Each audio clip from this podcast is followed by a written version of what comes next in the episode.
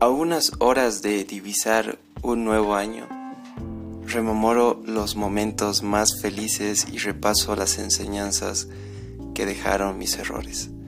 Reí, soñé y disfruté de quienes estaban conmigo, pero también lloré amargamente las siluetas que fueron desapareciendo y las sombras que fui creando. El olvido no es una opción. Cada paso que di, si no me hizo feliz, me dio una lección. El orgullo si pienso dejarlo ir y derribar la muralla que construí en mi corazón. Hubieron momentos que le pedí más horas al día o le pedí al tiempo que se detuviera.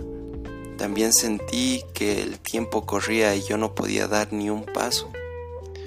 Pero todos esos malos ratos fueron compensados con el amor que recibí que pensé no tener hasta que levanté mi cabeza y vi a muchos animándome en el camino. Un año nuevo espera y ya son dos años que estoy acá contándote mis historias y creyendo que lo que yo trato de mostrar en este podcast es algo que te puede llegar a enseñar, reflexionar o hasta no cometer los errores que yo cometí. Este año empieza con un nuevo amanecer, con nuevas oportunidades y nuevas lecciones de vida que probablemente nunca lo habíamos pensado y pasará. Entonces solo queda preparar la mochila que se carga cada día y que a veces es menos pesada y esa misma mochila llevar con el equipaje suelto, con cosas que queremos en nuestro futuro y que son parte de nuestro presente. El futuro, la suerte, Dios acompaña esos pasos y también tu familia que puede que sea una parte importante del soporte que inmiscuya todo lo que tú quieras para tu vida. Es así que miro atrás y me orgullece la sombra que me acompaña, porque ya no es oscura, ya no está llena de tristeza. Miro delante y veo una mano que me anima a continuar.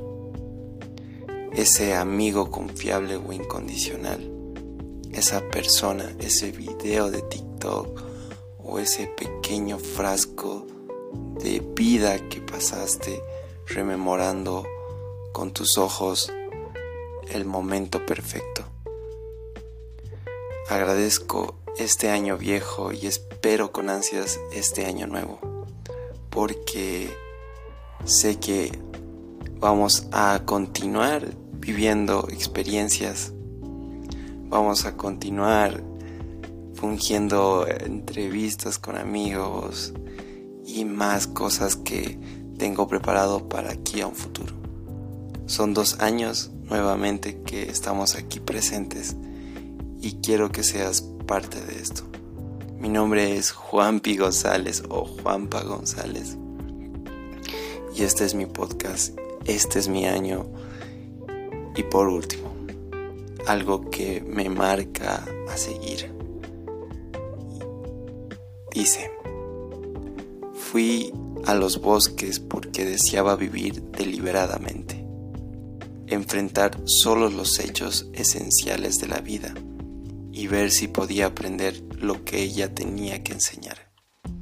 Quise vivir profundamente y desechar todo aquello que no fuera vida, para no darme cuenta en el momento de morir de que no había vivido. Muy buenos días, buenas tardes y buenas noches. Esto fue mi carta del 2022.